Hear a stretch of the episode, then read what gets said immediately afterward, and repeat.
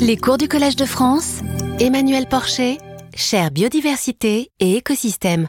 Bonjour à toutes et tous. Bienvenue euh, à ce quatrième cours sur les interactions euh, plantes-pollinisateurs et merci de votre présence. Aujourd'hui, on va se poser la question de euh, comment est-ce qu'on fait pour décrire les changements en cours de la biodiversité et quels sont ces changements? Alors juste pour rappel, euh, la semaine dernière, on avait discuté euh, des réseaux d'interaction entre plantes et pollinisateurs avec la conclusion que les dynamiques écologiques et évolutives ont abouti à des réseaux de pollinisation stables et avec de fortes complémentarités entre espèces. Mais tout ceci, sauf exception, c'était une compréhension du fonctionnement des systèmes en l'absence de l'effet des activités humaines sur euh, ces systèmes. Donc la question qui se pose, c'est est-ce que euh, les humains ont un impact sur ces réseaux d'interaction La réponse évidemment est oui, mais comment est-ce qu'on le caractérise et quelles sont les conséquences? Alors aujourd'hui, une fois n'est pas coutume, on ne va pas parler d'interaction plante-pollinisateur, ou très peu. On va se focaliser sur euh, d'autres groupes hein, dans le monde vivant, mais ce sera pour mieux revenir sur les plantes et les pollinisateurs euh, dans euh, les deux cours qui viennent.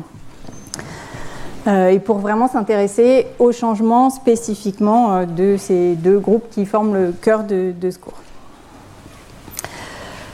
Alors, cette caractérisation de la biodiversité et de ces changements, elle est assez récente et elle émerge euh, un peu grossièrement, au moment où les sociétés humaines se rendent compte hein, qu'ils peuvent avoir des effets sur le reste du monde vivant. Ici, une illustration avec euh, une pile de crânes de bison euh, qui attendent d'être concassés pour produire de, la matière première et qui vous donne un ordre de grandeur de cet impact. Et qu'en fait, cette prise de conscience, elle a commencé plutôt avec une prise de conscience de l'effet des humains sur leur environnement en général, pas forcément leur environnement uniquement vivant. Par exemple, aux États-Unis, avec un épisode qu'on appelle le Dust Bowl, qui a eu lieu au début des années 1930 euh, et qui résulte d'une combinaison d'une part de plusieurs années de sécheresse assez importante dans euh, une région euh, du milieu des États-Unis et d'autre part une agriculture intensive en train de se développer avec notamment un labour du sol assez profond. Donc euh, sécheresse, le sol est très sec. Hein. si en plus on le laboure profondément, et eh bien, il se réduit en poudre et euh, ça produit des tempêtes de poussière euh, qui peuvent mobiliser des quantités de poussière très très importantes et avoir des dépôts jusqu'à 1 mètre de poussière à certains endroits. Donc dust bowl en anglais ça veut dire la cuvette de poussière.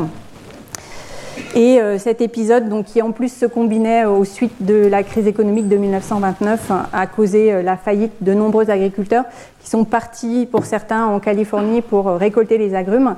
Si vous connaissez Les raisins de la colère de John Steinbeck, c'est cet épisode-là qui est raconté.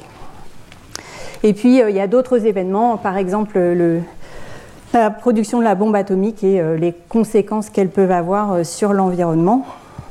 Et donc, cette prise de conscience, euh, c'est accompagné d'un transfert des questions environnementales depuis la sphère uniquement scientifique jusqu'à l'ensemble de la société, en particulier euh, la sphère politique. Aux États-Unis encore, le symbole de euh, cet éveil à l'environnementalisme, c'est ce livre qui s'appelle Printemps silencieux, qui a été publié par une biologiste marine, Rachel Carson, qui travaillait sur les effets des pesticides euh, sur les organismes marins, mais qui, écrit un livre qui décrit les effets des pesticides et particulièrement du DDT sur euh, toute une, série de composantes environnementales. Un petit souci de son, j'ai l'impression. Euh, et en particulier, il y a un chapitre sur les oiseaux qui dit euh, si euh, les effets des pesticides tels qu'on les connaît actuellement se poursuivent, on peut arriver dans un monde où les, oiseaux seront absents et où les printemps seront silencieux. ce livre a eu particulièrement d'impact aux États-Unis, notamment parce que le DDT, c'est une molécule qui a tendance à s'accumuler le long des chaînes alimentaires et donc qui arrive à des fortes concentrations dans les espèces de sommet de chaînes alimentaires comme euh, cet aigle qui se trouve aussi être un des symboles des États-Unis. Et euh, les, oiseaux qui sont très contaminés pondent des œufs qui ont des coquilles très très fines et euh, qui ont tendance à avorter beaucoup plus. Donc des problèmes pour la reproduction et des menaces pour la population de ces espèces. Et donc ça a abouti pour les États-Unis, par exemple, à la création en 1970 de l'Agence de protection de l'environnement, mais il y a eu des mouvements en parallèle en Europe qui étaient dus potentiellement à d'autres phénomènes d'impact sur l'environnement. Par exemple, des puits acides dans les années 70, euh, le rôle des chlorofluorocarbones ou euh, de l'essence en plomb sur la contamination de l'environnement.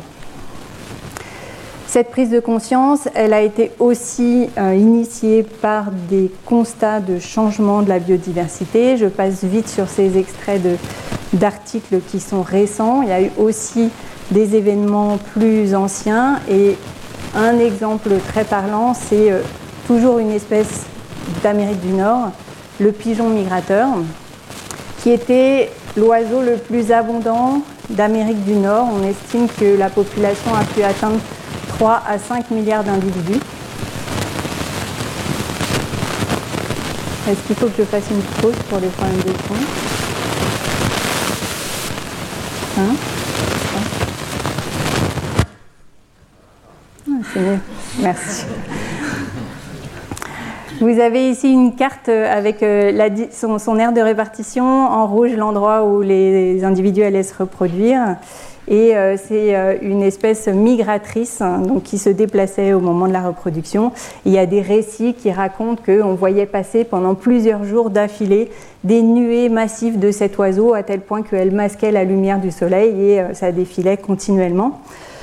C'est malheureusement une population qui s'est mise à diminuer, euh, notamment à cause de la déforestation qui euh, a fait réduire une partie de son habitat, aussi énormément de chasse, notamment parce que les oiseaux pouvaient se nourrir sur certaines cultures en passant de la chasse pour essayer euh, de limiter ces dégâts. Et très rapidement, le dernier individu a été tué dans la nature au début du XXe siècle et le dernier individu captif est mort quelques années euh, plus tard. Donc là, c'est un exemple d'une espèce très très très abondante, l'oiseau le plus commun, qui disparaît en l'espace de quelques décennies. C'est un cas un petit peu extrême. Probablement, les changements de biodiversité, ils sont plus subtils. Donc euh, la question qu'on va se poser, c'est euh, comment on fait pour détecter des changements qui ne sont pas aussi marqués, c'est-à-dire une disparition complète d'une population très très abondante. Alors, peut-être pour euh, discuter ça, euh, la biodiversité, c'est un terme que j'utilise, je pense, euh, depuis le début des cours, mais que je n'ai pas encore défini. Donc, je commence par une définition qui est la définition qui est, acceptée au niveau international. Donc, c'est la variabilité des organismes vivants de toute origine y compris les écosystèmes terrestres, marins et les autres écosystèmes aquatiques, et les complexes écologiques dont ils font partie. Donc ça, c'est une définition qui fait consensus parce que c'est la définition qui a été euh, adoptée euh, au moment de la signature du traité qui s'appelle la Convention sur la diversité biologique, un traité qui a été signé au moment d'un des premiers sommets de la Terre qui a eu lieu à Rio en 1992. Mais c'est une définition qui peut peut-être vous paraître un petit peu abstraite. En fait, cette diversité des organismes vivants, elle peut euh, s'observer directement et donc si on regarde par exemple même la Terre d'assez loin, d'une part, on peut observer la présence de vivants par l'intermédiaire de la couverture de végétation. Et surtout, on se rend compte que euh, cette couverture n'est pas homogène. On a de la diversité. Et ce qu'on voit ici, c'est de la diversité dans ce qu'on appelle les biomes, qui sont les grands ensembles du vivant qu'on trouve dans une région climatique donnée. Vous avez euh, un biome de forêt tropicale, euh, un biome de savane, un biome désertique, des biomes de forêt tempérée, etc. Donc une diversité déjà à cette échelle de la planète. Et puis on peut euh, prendre une zone qui semble relativement homogène quand on la regarde de loin, zoomer un peu, et on constate que là encore, à l'intérieur de cette zone, on a de la diversité. Ici, de la diversité de ce qu'on peut appeler les paysages, donc euh, des paysages de forêt ici dans les Landes, des paysages montagneux, des paysages agricoles dans certaines régions. Et on peut encore rezoomer dans une zone qui semble homogène, ici en montagne. Et on constate qu'on a encore de la diversité à ce niveau-là. Ici, de la diversité d'écosystèmes. Donc un écosystème, c'est euh, l'ensemble des êtres vivants à un endroit donné et leur environnement physique. Euh, ici, vous avez un écosystème forestier, un écosystème de prairies de montagne, probablement un écosystème d'éboulis rocheux, peut-être un écosystème de rivière euh, s'il y a une rivière qui coule en fond de vallée. Et on peut encore zoomer dans cette prairie, par exemple, et on constate que là encore, là où les choses semblaient uniformes de loin, on a de la diversité. Ici, de la diversité sous forme de population de différentes espèces. Ce qu'on voit, c'est surtout des plantes. Donc vous avez une espèce d'orchidée ici, probablement une espèce de renoncule, et euh, voilà, plein d'autres espèces de plantes. Et puis, si on zoome encore sur euh, ces ensembles de populations d'espèces, qu'en écologie on appelle des communautés, ça j'en ai déjà parlé, on constate que euh, bah, on peut trouver dans cette végétation euh, des insectes et pour une même espèce, ici c'est euh, la coccinelle asiatique, une espèce introduite en France, et eh ben on a encore de la diversité entre les individus au sein de cette population. Donc voilà une illustration de la diversité du vivant à toutes les échelles d'organisation. Et ce qu'il va falloir faire, c'est d'essayer de voir qu'est-ce qui change, à quel niveau ça change, comment ça change. Donc pour ça, pour essayer d'objectiver un peu euh, ces changements de biodiversité, on a des outils qu'on appelle des indicateurs de biodiversité. Donc de façon générale, un indicateur, c'est le résumé d'une information complexe qui va permettre à différents acteurs de dialoguer. Alors, information complexe, ça, la biodiversité, il n'y a pas de problème, c'est complexe.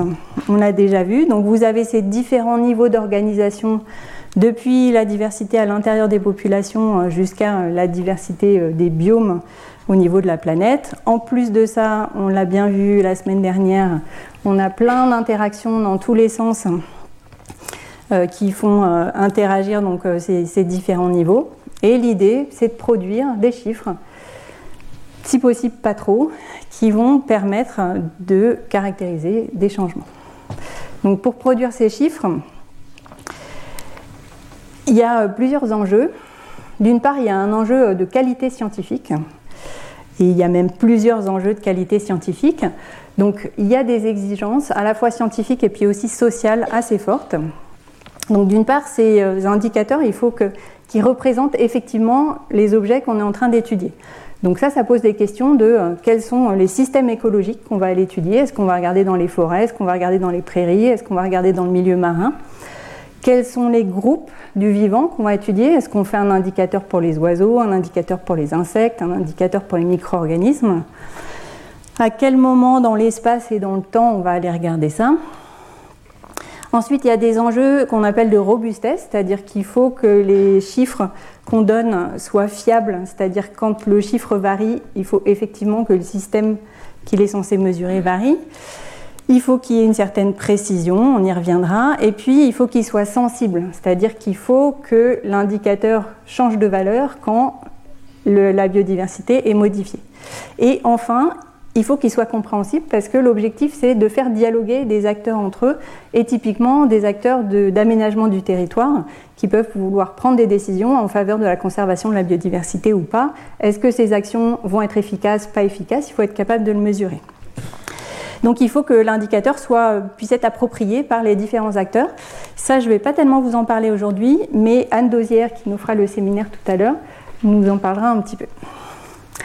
Ça, c'est ce qu'on attend dans l'idéal. On aimerait pouvoir quantifier les changements de tous les niveaux de la biodiversité pour tous les groupes vivants, partout, tout le temps. Et de façon super fiable, super précise. Après, pour construire ces indicateurs, eh ben, il faut des données. Et là, ben, on va avoir un certain nombre de contraintes parce que ces données, elles ne sont pas disponibles de façon infinie. Donc on a des soucis de quantité euh, de données, de pour quel groupe dans le vivant on a des données. On va reparler des données euh, opportunistes ou standardisées. Ensuite, il y a les questions de quelle grandeur on mesure hein, sur ces données et euh, quelle méthode d'analyse on peut utiliser. Et dans le reste du cours, je vais vous illustrer un petit peu quelles sont les options qu'on a. On va essayer de couvrir un petit peu tous les niveaux d'organisation et voir ce que nous disent ces indicateurs de biodiversité sur la façon dont le vivant est en train de changer. Alors, les données disponibles pour caractériser les changements, elles sont essentiellement de deux natures et celles qui sont les plus disponibles, c'est ce qu'on appelle des données d'occurrence. Donc là, ce sont des données qui nous disent telle espèce a été présente à tel endroit et à tel moment. Donc là, vous avez euh, une carte ici euh, pour euh, le gui à l'échelle de la France. À chaque fois que vous avez un carré vert, c'est que l'espèce a été observée dans cette zone-là à une date. Là, on ne voit pas l'information temporelle, mais il y a des dates qui sont associées à chaque observation. Alors ces données, elles, sont intéressantes, mais elles ont un certain nombre de, problèmes dont on va rediscuter, en particulier quand vous avez des trous là. Souvent, on ne sait pas si c'est parce que l'espèce est absente et euh, par exemple, pour la région des Landes, c'est probablement parce que l'espèce est absente, parce que le gui blanc n'est pas spécialisé sur les conifères. Donc probablement il n'y a pas beaucoup de gui blanc à cet endroit-là. Mais il y a d'autres régions où peut-être euh, l'absence de données signifie juste que personne n'a été regardé s'il y avait du gui blanc à cet endroit-là. Ces données, elles sont souvent opportunistes, c'est-à-dire qu'elles sont récoltées au gré des activités de plein de personnes qui ont des objectifs très différents. Euh, elles sont assez souvent associées, par exemple, à la récolte de spécimens pour des collections taxonomiques. Donc, typiquement, les collections qui sont hébergées au Muséum d'histoire naturelle, ça produit des données qui nous permettent de dire telle espèce était présente à tel endroit à tel moment. Mais il y a aussi plus généralement des observations naturalistes, c'est-à-dire avec pas forcément un spécimen physique qui a été récolté, mais euh, ça peut être des photos qui peuvent servir de preuve ou simplement euh, une donnée euh, d'information. J'ai vu telle espèce à tel endroit à tel moment. Alors, ces données, elles sont récoltées traditionnellement en allant sur le terrain et en faisant des observations visuelles. Il y a de plus en plus de développement technologique aussi pour aider à récolter des données de biodiversité. Par exemple, des outils pour faire de l'identification automatique d'espèces à partir d'images ou de sons. Donc développement par exemple des pièges photographiques et ensuite des techniques d'identification automatique de quelle espèce on voit sur ces pièges photographiques. Vous connaissez sûrement l'application PlanteNet qui permet de faire des propositions d'identification automatique à partir de photos de parties euh, d'une plante. Et puis, euh, il y a beaucoup euh, de développement aussi autour d'enregistrement de sons. ici, pour essayer de caractériser l'activité des pollinisateurs dans un champ de colza. Mais ça a été beaucoup développé au départ, par exemple, pour identifier les chauves-souris en enregistrant les ultrasons qu'elles émettent pour se déplacer. Autre option de beaucoup plus loin, c'est d'utiliser des données euh, de télédétection. Euh, il y a des développements qui permettent actuellement d'aller jusqu'à identifier certaines espèces d'arbres, par exemple, sur la base de ces données-là. Et puis, énormément de choses autour de l'information génétique. Donc, par exemple, avec les méthodes dites de code barre ADN, qui permettent, à partir d'une petite séquence sur le génome, d'identifier l'espèce à laquelle appartient le spécimen. Donc euh, pour les insectes, on peut prendre juste une patte, aller séquencer le génome et dire euh, de quelle espèce il s'agit. Pour une plante, il suffit de récolter une feuille. Donc ce n'est pas encore parfait, mais ce sont des méthodes en développement. Et puis une extension, c'est les méthodes dites d'ADN environnemental, où là on ne va pas prendre des spécimens, mais on va récolter soit de l'eau par exemple pour les milieux aquatiques, soit du sol extraire tout l'ADN qu'on trouve dans cet échantillon et essayer d'identifier quelles sont les espèces qui étaient présentes dans cet environnement euh, de façon euh, plus ou moins large, soit euh, à, proximité ou pour un milieu aquatique, on peut récolter de l'ADN qui vient d'assez loin. Donc ces bases de données, elles sont complétées aussi avec ces approches-là et elles sont compilées dans des grande base de données. Et ici, vous avez l'initiative mondiale de collecte de données de biodiversité qui s'appelle le Global Biodiversity Information Facility, avec beaucoup, beaucoup de données, donc euh, plus de 2,6 milliards de données à l'heure actuelle, qui euh, permettent de travailler énormément sur la distribution de la biodiversité à l'échelle mondiale mais qui ont un certain nombre de biais qui sont liés au fait que ce sont énormément des données opportunistes. Donc récoltées selon les déplacements des personnes qui sont capables d'identifier des espèces. Et ça, on le voit très facilement en regardant où sont les données. Donc là, plus vous avez du vert clair, plus vous avez des données très très denses. Euh, vous voyez qu'on voit les déplacements des bateaux, par exemple, euh, qui traversent l'océan.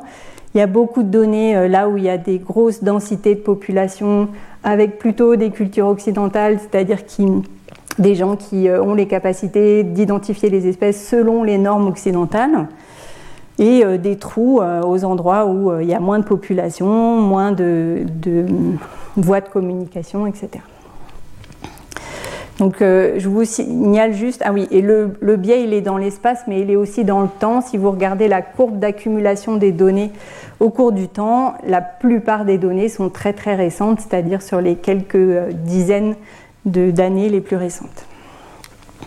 Donc en France, ces données, elles sont récoltées par une structure qui s'appelle l'Inventaire national du patrimoine naturel, je vous signale. Et pour la recherche, on a une initiative qui est le pôle national des données de biodiversité. Alors à partir de ces données, on peut faire des choses, et en particulier regarder la distribution des espèces et se demander est-ce qu'elles changent au cours du temps? Donc ici, je vous ai mis un exemple tiré de cette base de données, le GBIF, pour le lion. Donc vous voyez, on n'est vraiment pas dans les plantes pollinisateurs. Ça vous permet euh, de visualiser qu'il y a des petits problèmes dans ces données. Hein. typiquement, il y a du lion un peu partout en Europe. Bon, bah, ça, c'est les lions qui sont dans les eaux. Ce n'est pas une donnée fausse, mais c'est une donnée qui ne reflète pas vraiment la distribution naturelle de l'espèce. Il y a même des lions en Alaska. Mais à partir de ce genre de données, alors le lion, évidemment, c'est un exemple un peu euh, qui n'est pas forcément représentatif, mais à partir de ce genre de données, on peut se demander est-ce que la distribution a changé tellement que l'espèce a complètement disparu? Ou euh, est-ce qu'elle a disparu à certains endroits mais pas à d'autres et on a ce qu'on appelle des extinctions locales et possiblement une diminution de l'aire de répartition ou un déplacement de cette aire de répartition. Alors avec ce genre de données, on fait ça. Et euh, ce qu'on constate, eh ben, c'est qu'il y a des espèces qui ont disparu. Donc ça, ce n'est pas une surprise, je pense que vous le savez. Ici, vous avez euh, un graphique qui vous représente une quantification de ces disparitions depuis quelques siècles. Euh, donc pour différents groupes de vertébrés. Et vous voyez que selon les groupes, ben, on a entre 1% et plus de 2% des espèces qui ont complètement disparu de la planète. Alors ça, c'est depuis 1500. Euh, on sait qu'il euh, y a eu des disparitions avant cela. Et par exemple, euh, en particulier dans les écosystèmes d'îles, en Australie, depuis que les humains se sont installés en Australie, on sait que 23 des 24 genres de vertébrés assez gros, c'est-à-dire avec des animaux de plus de 45 kg, ont disparu.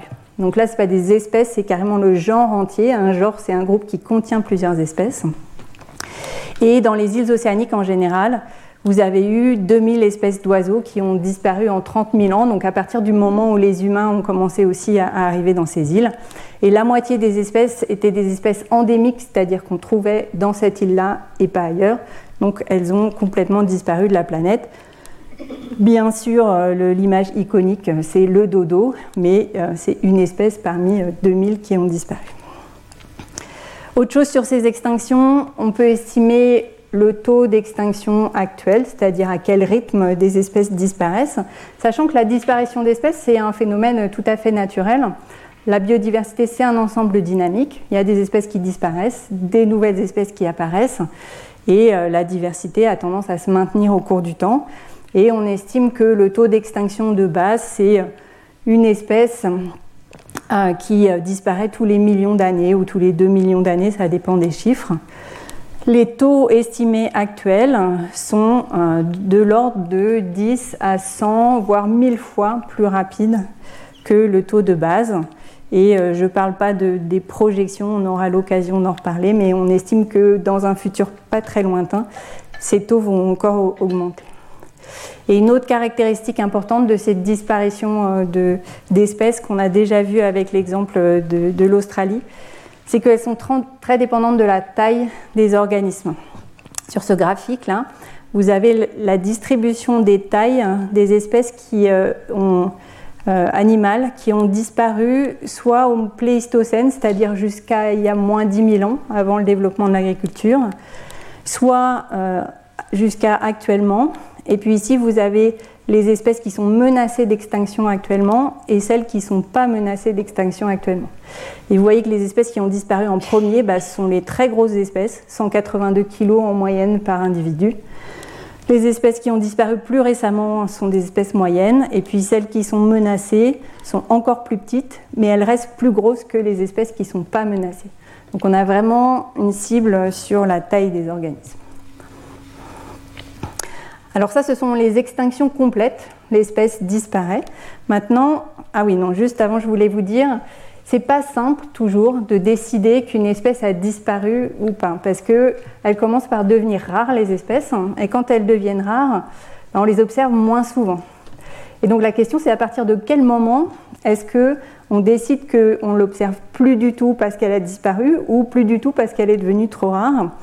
Et ça, il y a eu un débat il y a quelques années au sujet d'une espèce euh, nord-américaine qui s'appelle le pic à bec d'ivoire, dont on soupçonnait qu'il avait disparu dans la nature depuis les années 1940.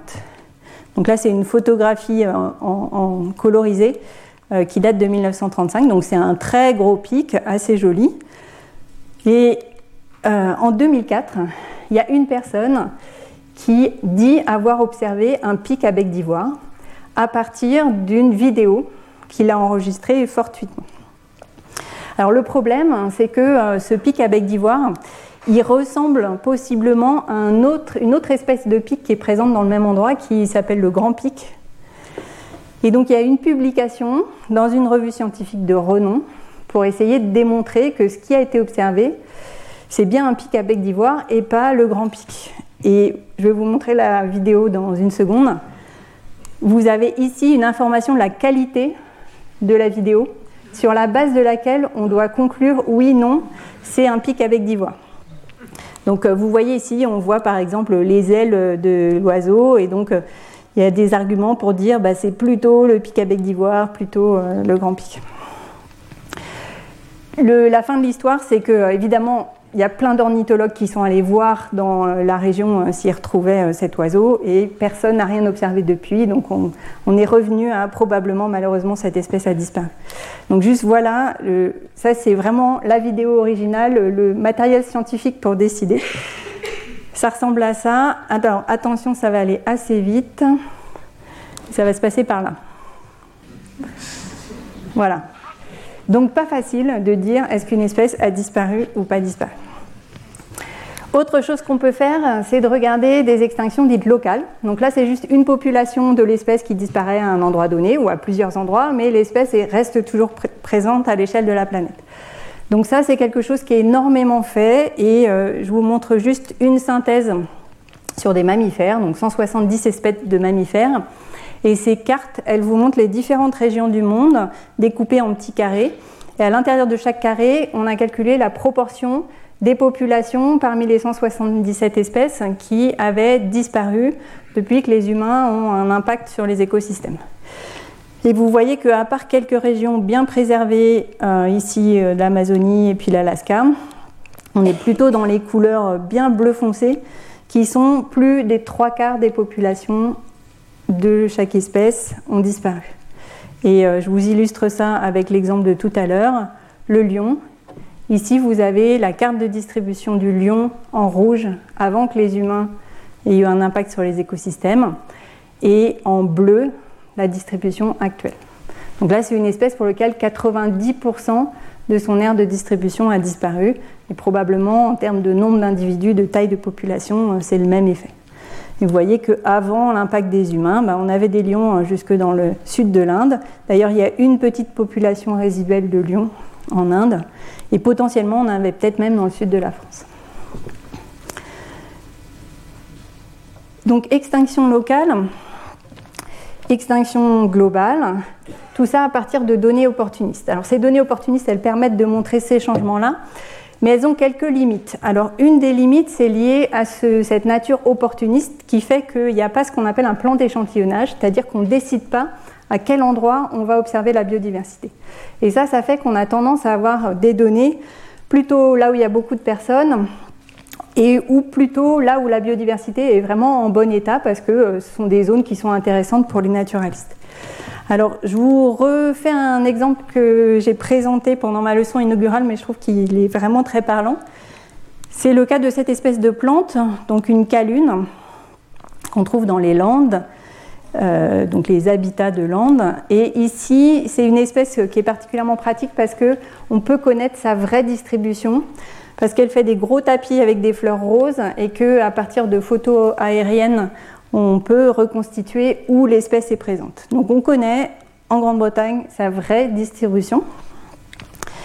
Et on peut aussi la connaître à partir de ces données opportunistes hein, qui sont récoltées euh, par des botanistes. Et sur cette deuxième carte, vous avez la distribution des sites qui ont été visités par des botanistes anglais. Et à l'échelle de euh, la Grande-Bretagne, vous avez presque 20 000 sites qui ont été euh, visités, ce qui est vraiment énorme. Il y a une forte activité naturaliste au Royaume-Uni. Mais ce que vous voyez, c'est que la distribution des observateurs et des observatrices, elle est presque en miroir par rapport à la distribution de la calune. La calune n'est pas là où il y a beaucoup de gens, et les gens ne vont pas là où est la calune. Ce qui fait que si on regarde les données qu'on a concrètement sur la présence, l'occurrence de la calune, eh ben, il n'y en a pas beaucoup. Et si on utilise ces données opportunistes, on sous-estime énormément l'occurrence de cette espèce en Grande-Bretagne. Et euh, il y a une étude qui montre que on l'estime aussi mal que si on avait seulement choisi 48 sites distribués au hasard sur toute la Grande-Bretagne. Et on l'estime mal dans le sens où l'estimation est très loin de la valeur réelle. Mais d'un point de vue statistique, comme il y a beaucoup, beaucoup de données, on l'estime de façon très très précise.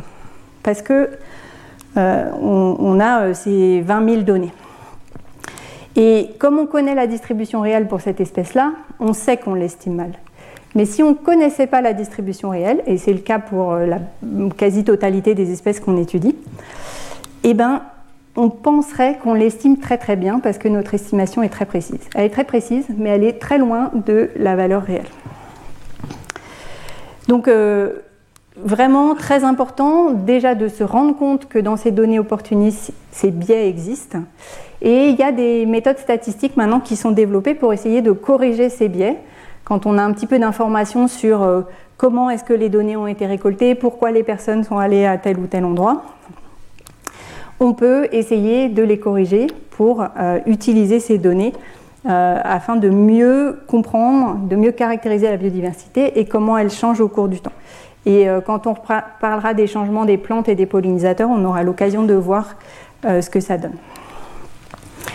Autre limite des données, alors pas les données opportunistes, mais le fait que ce soit des données d'occurrence, donc on sait qu'une espèce est présente et c'est tout, c'est qu'elles sont assez peu sensibles pour détecter des changements. Les changements qu'on a montrés, là, des extinctions totales ou des extinctions locales, il faut attendre des décennies avant de détecter quelque chose. Une illustration de ça, c'est euh, un exemple toujours avec la Grande-Bretagne, ici sur un espèce d'oiseau, le bruant jaune. Vous avez des cartographies d'occurrence de cette espèce pour la fin des années 60 et la fin des années 80. Là où le carré est rouge, ça veut dire que l'espèce a été observée. Si vous comparez les deux cartes, il y a des petites différences, mais il n'y a pas l'air d'avoir des changements vraiment majeurs. Peut-être par ici, il s'est passé un peu quelque chose, peut-être ici autour de Londres, mais globalement, on n'a pas l'impression qu'il y a eu des problèmes majeurs dans cette population. Si maintenant on a des données d'abondance, donc on compte le nombre d'individus dans les populations, voilà ce que ça donne sur les deux mêmes périodes. Entre la fin des années 60 et la fin des années 80, on a eu 30% de diminution dans la taille de la population. Donc ces données d'abondance, elles sont beaucoup plus sensibles pour détecter rapidement des changements plus subtils qu'une disparition locale de la population. Alors comment on fait pour mesurer des abondances? Ben, En fait, il y a plusieurs façons. Euh, on peut essayer de mesurer ce qu'on appelle l'abondance absolue, c'est-à-dire on veut savoir combien il y a d'individus au total dans une population. Et ça, on a des techniques euh, en écologie, par exemple, qui sont fondées sur le marquage des individus et le fait qu'on les observe plusieurs fois de suite. Je ne vais pas rentrer dans les détails. On peut encore une fois utiliser des données génétiques et un avantage de ces approches, c'est que ça peut être des collectes qui ne sont pas perturbatrices du tout pour les populations, par exemple pour les mammifères, des collectes de poils. Et euh, c'est une approche, par exemple, qui a été euh, utilisée pour étudier une des sous-populations d'ours des Pyrénées. Et pour dire que dans cette population, il y avait un jeune, trois mâles, une femelle, et pas de chevauchement de territoire entre euh, la femelle et les trois mâles. Donc probablement des problèmes de maintien de cette population qui sont à l'origine des initiatives de réintroduction d'ours dans les Pyrénées. Ça, ce sont des méthodes qui sont quand même assez lourdes à mettre en place.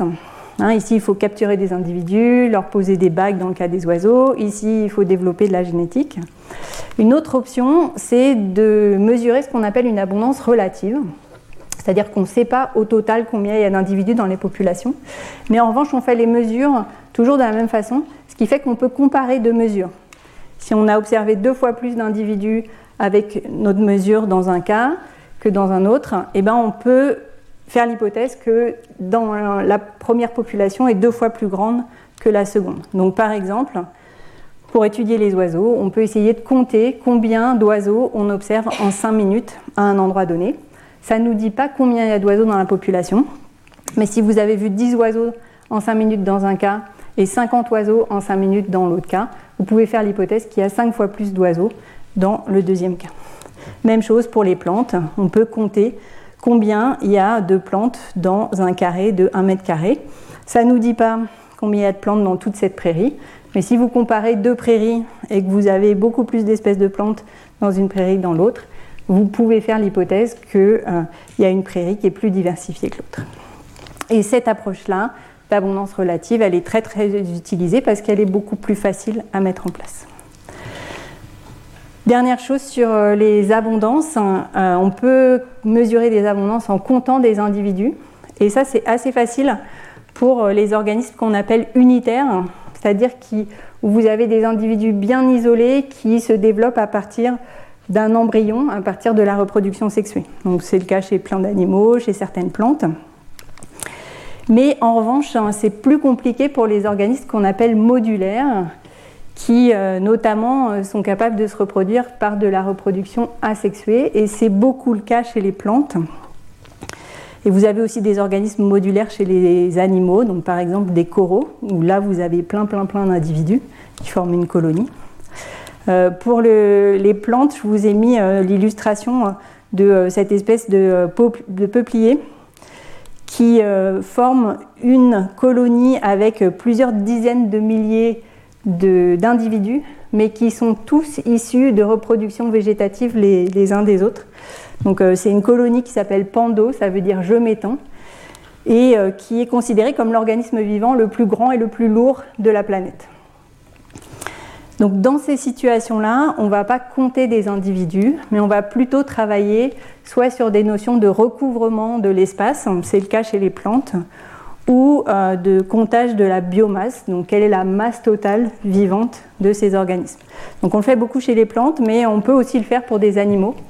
Et euh, ici, par exemple, un extrait euh, d'une étude qui caractérise la distribution de la masse vivante chez les mammifères entre maintenant et il y a 100 000 ans. Et vous voyez que maintenant, la plupart des mammifères sur la planète, ben, c'est nous et les animaux dont on se nourrit. Et on a énormément remplacé, voire plus que remplacé, les mammifères sauvages, dont la masse totale a été divisée par 7 depuis euh, l'installation des humains. Alors, à partir de ces données d'abondance, hein, vous avez différents types d'indicateurs de biodiversité qui existent. Euh, l'un d'entre eux que vous avez déjà dû croiser, c'est un qui est produit par euh, le WWF, hein, qui est l'indice Planète Vivante. Donc le principe là, c'est de regarder les données pour des espèces de vertébrés. Donc il y a presque 4000 espèces pour lesquelles on a des données de suivi au cours du temps, c'est-à-dire au moins deux points dans le temps où on a mesuré de l'abondance. Et vous voyez euh, pour différents groupes, vous avez ici la distribution des points où il y a des données à l'échelle de la planète. Et euh, voilà le genre de résultats que vous avez pu voir passer dans les médias à partir de cet indice planète vivante. Ici, par exemple, un article du Figaro qui nous dit qu'il y a moitié moins d'un niveau sauvage en 40 ans. Ça, c'est l'indice planète vivante. Alors cet indice, qu'est-ce qu'il nous donne comme valeur? Il nous dit par exemple que en moyenne, les populations de ces espèces ont diminué de 70% environ depuis 1970. Et ces chiffres sont variables selon les groupes qu'on considère. Donc euh, l'article d'auparavant, là, c'était moitié moins. C'est parce que c'est une publication qui date de 2014. Là, c'est les chiffres 4 ans plus tard. On est passé euh, à moins 70%. Et vous voyez que cet indice, il mélange des mammifères, des amphibiens, des poissons. Alors comment on fait pour mélanger des abondances de euh, ces groupes qui sont quand même très très différents entre un éléphant et une grenouille? Est-ce qu'on va compter euh, les éléphants, les grenouilles et les mettre ensemble Pour illustrer ça, je vais prendre un exemple très simple où je vais considérer seulement trois espèces. Une espèce assez abondante avec 10 000 individus au total, par exemple on va dire les zèbres et qui est une espèce en croissance. Euh, la taille de la population augmente de 1% par an. Donc on parle de 10 000 individus, l'année suivante il y a 10 100 individus et ainsi de suite. Si je représente la croissance au cours du temps, ça ressemble à ça, le nombre d'individus au cours du temps. En 30 ans, on est passé de 10 000 individus à presque 14 000 individus. Maintenant, je considère deux autres espèces, mais des espèces plus rares. Une espèce où il y a 100 individus et des espèces qui diminuent elle diminue sévèrement, moins 10% par an. Donc on a 100 individus la première année, 90 la deuxième, et ainsi de suite. Et une troisième espèce encore plus rare, avec 10 individus, et aussi qui diminue de 10% par an. Alors si je regarde sur le même graphique où elles sont, on ne voit pas grand-chose. Et ce que ça vous montre, ce graphique, c'est que si jamais on décide de caractériser les variations d'abondance en faisant des sommes ou des moyennes simples d'espèces qui ont des abondances totales très différentes, et eh bien, tout ce qu'on va voir, c'est les variations des espèces les plus abondantes.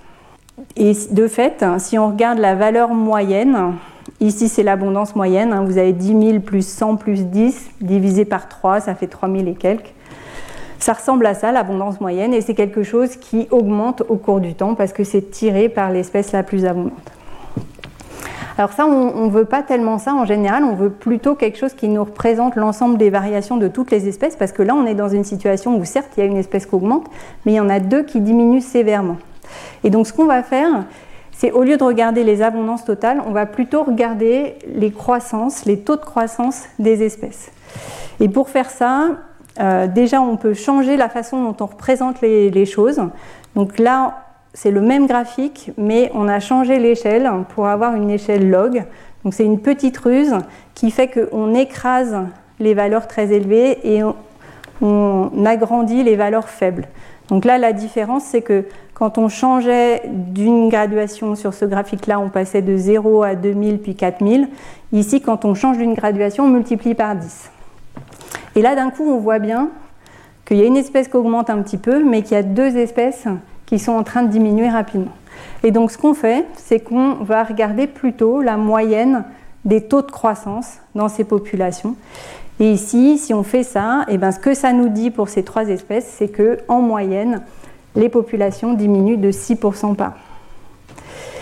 Et c'est ça que nous dit l'indice planète vivante.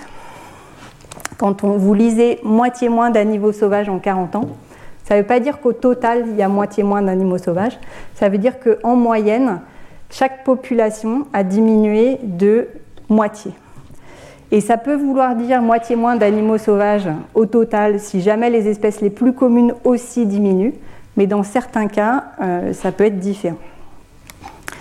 Alors l'avantage de cette approche-là, c'est qu'on euh, donne le même poids aux espèces abondantes et aux espèces rares, et une espèce qui est multipliée par deux compense parfaitement une espèce divisée par deux. Il y a un petit inconvénient, c'est que cet indice, il est assez sensible aux petites populations et aux populations qui déclinent très fortement. Et ça peut expliquer que euh, certaines valeurs de cet indice planète vivante sont un petit peu surprenantes. Ici, vous avez une déclinaison par euh, grande région du monde. Et vous voyez que euh, pour euh, l'Amérique latine et les Caraïbes, le chiffre là, c'est moins 94%. Ça veut dire que quasiment la totalité euh, des individus ont disparu depuis les années 70. Alors probablement, il y a des gros problèmes de biodiversité dans cette région. Mais peut-être hein, cette valeur si élevée, elle vient du fait que dans ces régions-là, on a surtout des données pour des espèces pour lesquelles on s'inquiète. Donc on va suivre ces espèces qui sont menacées de disparition. Et on n'a pas trop de données pour des espèces plus abondantes, peut-être moins en déclin. Donc ce qu'il faut pour euh, essayer de bien caractériser les changements de l'abondance, c'est essayer au maximum de s'intéresser à toutes les espèces présentes à un endroit donné. Donc pour ça, on a besoin de ce qu'on appelle des observatoires de la biodiversité, qui vont se focaliser autant que possible sur toutes les espèces, avec un plan d'échantillonnage. On ne choisit pas non plus les endroits où on va observer, avec des méthodes qui sont tout le temps les mêmes pour pouvoir comparer dans l'espace et dans le temps qui informent sur l'abondance des espèces pour être sensibles et qui permettent ces comparaisons donc dans l'espace et dans le temps. Ça, ça existe, ces observatoires. Il y en a des professionnels. Par exemple, l'Office national des forêts a un réseau d'une centaine de sites sur toute la France en milieu forestier où il y a un suivi de plein de caractéristiques du peuplement forestier, mais aussi des sols, mais aussi de la végétation des sous-bois. Et puis, euh, au Royaume-Uni, vous avez euh, une initiative qui est plus ancienne encore, qui date de la fin des années 70, qui s'appelle le Countryside Survey, donc un suivi euh, de la campagne, où vous avez là cette fois-ci presque 600 sites sur lesquels on va suivre la végétation, le sol, les milieux aquatiques, etc. Mais énormément des données qui existent sur les variations d'abondance, en fait, elles viennent d'observatoires dits participatifs, où ce n'est pas des professionnels qui font les suivis, mais ce sont des bénévoles, euh, dont certains sont très compétents en termes naturalistes et d'autres découvrent euh, les, les, groupes taxonomiques qui vont suivre. Je ne vais pas passer beaucoup de temps sur euh, ces observatoires. Donc, il y en a un qui est porté par le Muséum d'histoire naturelle et l'Office français de la biodiversité qui s'appelle Viginature et qui vous sera présenté dans le détail par Anne Dosière tout de suite après quand on parle d'observatoire participatif, donc on a des participants et des participantes qui ne sont pas tous forcément des experts, voire qui ne connaissent pas grand-chose en commençant sur le sujet, et euh, ça peut susciter euh, le débat. Et quand ces observatoires ont commencé, il y a eu des débats assez virulents autour de la qualité des données produites par ces observatoires participatifs. Et je vous montre juste un exemple avec le suivi photographique des insectes pollinisateurs dont on a parlé la semaine dernière. Donc le principe, hein, c'est euh, de prendre en photo tous les insectes qui se posent sur une fleur pendant 20 minutes et ensuite d'identifier les espèces rencontrées. Euh, c'est un observatoire qui a été lancé en 2010 et en 2011, hein, le président du Muséum d'histoire naturelle à l'époque a reçu une lettre ouverte que j'ai anonymisée, mais de la part d'un entomologiste très connu, qui nous dit que euh, Spipol ne peut produire aucune information utile ni sur la diversité des espèces, ni sur la richesse des communautés, ni sur la conservation. Ce programme ne peut mener rapidement qu'à une grande déception du public, dès lors qu'il est dès le début mal accueilli, par la communauté scientifique et associative et qu'aucun résultat tangible ne peut en être espéré. Spipol, c'est un programme qui a produit un grand nombre de publications scientifiques. Vous en avez eu des exemples et qui a une communauté de participants et de participantes très active. Et ce débat, il vient d'où? Il vient de comment on définit la qualité de ce qu'est une donnée scientifique? Qu'est-ce qui fait la qualité d'une donnée? En fait, ça dépend de la question qu'on se pose. Et là, la question qu'on se pose, c'est comment est-ce qu'on mesure les changements de biodiversité? Et donc, il y a les critères que je vous ai donnés tout à l'heure. Il faut qu'on ait un plan d'échantillonnage pour aller bien mesurer sur tout le territoire qui nous intéresse. Il faut que les données soient toujours récoltées de la même façon. Idéalement, il faut des données d'abondance pour être bien sensibles. Et bien sûr, si on peut avoir une identification taxonomique très précise, ça aide. Et donc si on compare les données naturalistes opportunistes par rapport à ces critères, bah, il n'y a pas de plan d'échantillonnage dans ces données naturalistes, alors qu'il y en a dans les données d'observatoire. Il n'y a pas de protocole non plus. Il y en a dans les données d'observatoire.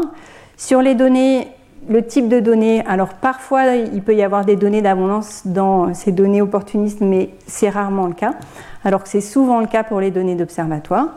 Et sur la précision de l'identification taxonomique, eh ben, elle est variable, y compris dans les données euh, opportunistes naturalistes. Elle est très très élevée cette précision, par exemple dans les données de collection, hein, qui sont les spécimens, ils sont utilisés pour définir des espèces, donc évidemment ils sont très bien identifiés. Mais sur d'autres types de données, par exemple avec euh, l'initiative Ag Naturalist de collecte d'observations naturalistes, vous avez certains groupes où euh, il, y a, assez peu de vérification et où il y a des photos qui sont postées qui ne correspondent pas à la bonne identification. Et pour les données d'observatoire, ben, cette expertise d'identification taxonomique, elle est variable. Il y a certains observatoires qui font appel à des naturalistes super pointus et l'identification elle est très précise. Et il y en a d'autres qui sont ouverts à un plus grand nombre de participants où l'identification est moins précise. Mais d'une part, ce n'est pas forcément grave parce qu'on peut être intéressé à mesurer des variations d'abondance de l'ensemble d'un groupe plutôt que de chaque espèce en particulier. Et d'autre part, il y a moyen d'améliorer cette précision de différentes façons. Par exemple, en proposant des protocoles qui permettent de limiter les erreurs. Donc, on ne va pas demander euh, à des personnes qui ne connaissent pas d'identifier des espèces, mais plutôt des groupes d'espèces. On va leur demander de travailler sur un nombre d'espèces réduit pour qu'elles puissent euh, rapidement apprendre et fournir des guides d'identification. Par ailleurs, on peut montrer que les gens qui participent dans ces observatoires, ils apprennent très très vite à identifier, juste avec leur expérience, mais aussi grâce à des formations. Et enfin, on peut mobiliser la force du collectif, notamment le fait qu'on partage ces observations, on peut avoir des retours de la part des autres participants et des autres participantes, et il y a des systèmes de validation collaborative de ces données. Donc au final, ce sont des données de très très bonne qualité du point de vue de la question qui est posée. Hein, bien sûr, je vous ai fait ce tableau là qui dit que c'est vraiment super les données d'observatoire, y compris de sciences participatives, et c'est pas super les données naturalistes opportunistes. Pour un autre type de question, on peut construire le tableau inverse. Tout dépend de la question qu'on pose. Un exemple de ces observatoires naturalistes euh, qui s'appuient sur des bénévoles, c'est le suivi temporel des oiseaux communs, dont je ne vais pas beaucoup vous parler parce qu'Anne Dosière aura l'occasion de le faire. Mais ce qui est important, c'est que euh, cet observatoire, il considère toutes les espèces à un endroit donné. On n'a pas de question de biais dans le choix des espèces. On regarde plutôt des espèces en déclin que des espèces en augmentation. Et cet observatoire, il nous dit que en moyenne, les populations d'oiseaux déclinent en France. Un point important par rapport à ces suivis et ces variations d'abondance, hein, c'est qu'ils ont commencé relativement récemment. Et en particulier, ils ont commencé après que les humains ont commencé à avoir un impact sur leur environnement. Ici, vous avez une série de graphiques qui vous montrent euh, plusieurs indicateurs de l'effet des humains sur euh, leur environnement, par exemple les changements dans la température, ou encore euh, les apports d'azote dans l'extérieur. Et cette bande rose là, c'est euh, la gamme de moments où les suivis de la biodiversité commencent. Et donc ils commencent toujours après le début de ces impacts. Et dans les quelques cas où on arrive à remonter un peu plus loin, ici c'est une étude sur des coraux en Australie, où il y a des chercheurs qui ont été capables de dater euh, à partir de coraux morts les moments de la mortalité et de caractériser la composition de ces récifs coralliens en remontant plusieurs euh, décennies, voire siècles euh, en arrière. Et ce qui montre, c'est que la mortalité avait commencé bien avant les premiers suivis et que les communautés de coraux actuelles étaient très différentes de celles avant les impacts. Et ça, c'est caractéristique de ce qu'on appelle l'amnésie environnementale. En tant qu'individu, on se souvient bien de à quoi ressemblait la nature quand on était jeune, on ne se souvient pas de à quoi ressemblait la nature quand nos parents étaient jeunes, quand nos grands-parents étaient jeunes, et ainsi de suite. Et en fait, les changements observés actuellement et les changements qu'on se représente sont une sous-estimation des changements totaux. Euh, je vous mentionne rapidement un indicateur qui est très utilisé aussi, qui est la liste rouge des espèces menacées, qui est une combinaison d'air de, distribution, changement d'air de distribution à partir des extinctions locales, mais aussi variation d'abondance et de nombre d'espèces. Et euh, le principe ici, c'est de classer plusieurs euh, milliers, voire dizaines de milliers d'espèces selon différentes catégories de menaces, depuis des espèces qui ont complètement disparu, des espèces qui ont disparu dans la nature, et puis des espèces qui sont plus ou moins menacées de disparition. Et on peut regarder comment euh, ces degrés de menace changent au cours du temps. Ici, deux exemples pour la France. Le vison d'Europe, c'est une espèce dont le degré de menace est en train de s'empirer. Il est passé de en danger à en danger critique. Et au contraire, le bouquetin ibérique est une espèce pour laquelle la situation s'améliore parce qu'il était éteint en France et il a été réintroduit, il n'est plus que en danger critique d'extinction. Et on peut faire ça, on peut faire la somme de ces niveaux de menace d'extinction sur plein plein plein d'espèces et regarder comment elles changent au cours du temps. Et c'est ce que vous résume ce graphique là. Plus vous allez vers le haut, plus vous êtes dans une situation favorable, plus vous allez vers le bas, plus vous avez des chances de voir disparaître ces espèces. Et vous voyez qu'il euh, y a des espèces pour lesquelles la situation s'améliore. Donc typiquement euh, le condor de Californie qui a été réintroduit euh, dans la nature, et puis d'autres hein, dont la situation se détériore. Et en fait la détérioration est plus importante que les améliorations. Alors, je termine, il me reste plus que 5 minutes sur les autres niveaux d'organisation. Donc là, on a parlé de changements de population. On peut aussi caractériser des changements de composition des communautés. Il y a ça, il y a plein, plein, plein de façons de le faire. Je vous mentionne juste une façon de caractériser en regardant les caractéristiques moyennes des espèces et des individus qui sont présents, ce qu'on appelle les traits en écologie. Dans certains cas, ça permet de commencer à identifier quels sont les mécanismes en jeu. Par exemple, ici, c'est une étude qui a caractérisé les préférences thermiques des oiseaux et qui a regardé comment est-ce que les espèces présentes à un endroit euh, donné, euh, quels étaient les changements de euh, ces caractéristiques de préférence thermique. Ici, c'est un indice qui vous résume ça et qui montre que au cours du temps, de plus en plus dans les communautés d'oiseaux en France, on a des espèces avec des préférences thermiques élevées, ce qui suggère un effet du changement climatique sur ces changements de composition et aussi des déplacements vers le nord des populations d'espèces dont on peut montrer qu'elles ne sont pas suffisamment rapides par rapport au changement climatique.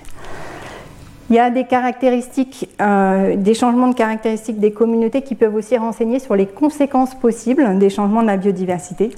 Et euh, dans les milieux marins euh, en particulier, il y a un phénomène de changement du niveau trophique moyen des espèces, qui est lié au fait que euh, les humains, on préfère les espèces de poissons prédateurs euh, qui ont une chair qui a un meilleur goût.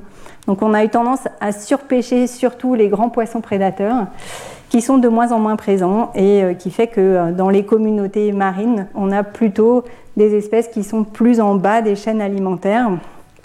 Et ça, ça a des conséquences sur le fonctionnement des écosystèmes.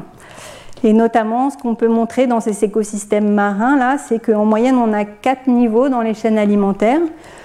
Le phytoplancton, des petits organismes qui font de la photosynthèse, qui produisent de la matière organique à partir de l'énergie lumineuse.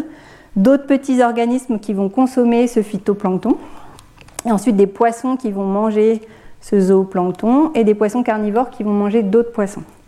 Si vous avez une disparition des poissons carnivores, vous avez plus de poissons planctonivores donc moins de zooplancton et une explosion du phytoplancton. Et ça, c'est un phénomène qui euh, est associé à un mécanisme qu'on appelle l'eutrophisation, où vous passez de milieux aquatiques clairs en présence de ces grands prédateurs à des milieux aquatiques avec des eaux troublées et une prolifération de ces microalgues, du, euh, le phytoplancton. Dans les milieux terrestres, vous avez le système contraire parce qu'il n'y a que trois niveaux en moyenne dans les, dans les milieux terrestres les plantes, les herbivores, les carnivores. Quand vous avez plus de carnivores, les herbivores prolifèrent et vous vous retrouvez avec une végétation qui est surconsommée par ces herbivores. Voilà, il y a différentes façons de caractériser ces changements euh, de fonctionnement des écosystèmes. Donc ce phénomène d'eutrophisation, alors qui est lié en partie à la disparition de certains carnivores, mais qui est surtout beaucoup lié à, aux pollutions euh, par euh, des, engrais azotés et phosphorés. On peut caractériser aussi avec des données de télédétection des changements dans euh, le degré de verdure de la végétation, parce que les plantes émettent dans des longueurs d'onde particulières, et constater par exemple ici dans les forêts du bassin du Congo que cette verdure de la végétation est en train de diminuer, ce qui est un signe que la photosynthèse est de moins en moins importante hein, au cours du temps. Et ça, c'est lié en partie à la déforestation, mais aussi et surtout à du changement climatique. On peut caractériser à quel point les paysages se transforment, par exemple en utilisant des photos aériennes. Ici, vous avez un site que je vous recommande de l'IGN qui permet euh, sur une zone donnée de regarder les photos aériennes à différentes dates. Et là, vous avez une région euh, autour du bassin de Rennes en Bretagne où euh, vous voyez donc la même route là au milieu et la composition du paysage entre 1952 et 2020. Une disparition massive des haies et des vergers dans cette région. Et puis, on peut caractériser les changements des écosystèmes, voire des biomes. Ici, une illustration avec euh, la couverture en forêt primaire aux États-Unis. Donc, forêt primaire, c'est une forêt qui n'a pas été détruite depuis la dernière glaciation. Et vous voyez comment elle change au cours du temps avec l'installation des Européens. Et actuellement, aux États-Unis, il y a quasiment plus de forêt primaire, ce qui ne veut pas dire qu'il n'y a pas de forêt, mais la forêt qui existe, c'est une forêt secondaire, c'est-à-dire relativement récente, qui a au mieux quelques décennies, euh, voire 100, 200 ans. Et on sait qu'en termes de composition et de fonctionnement, ce sont euh, des systèmes très différents. Et ici, un petit récapitulatif qui est produit euh, par euh, le LibBES, donc qui est l'équivalent du GIEC, mais pour la biodiversité, qui vous quantifie tous ces changements d'écosystème. Et donc pour terminer, la conclusion, elle est un petit peu déprimante et on va continuer cette phase dépressive dans les deux cours qui viennent. Mais je vous rassure, on terminera plutôt sur une note positive. Donc on a des changements majeurs de la biodiversité à tous les niveaux d'organisation. Ils sont bien connus surtout pour les animaux vertébrés. La plupart des exemples que je vous ai montrés viennent de ces groupes-là. Et donc les deux cours qui viennent, on se demande ce qu'il en est pour les plantes et pour les pollinisateurs. Merci beaucoup. Retrouvez tous les contenus du Collège de France sur www.colège-2-france.fr.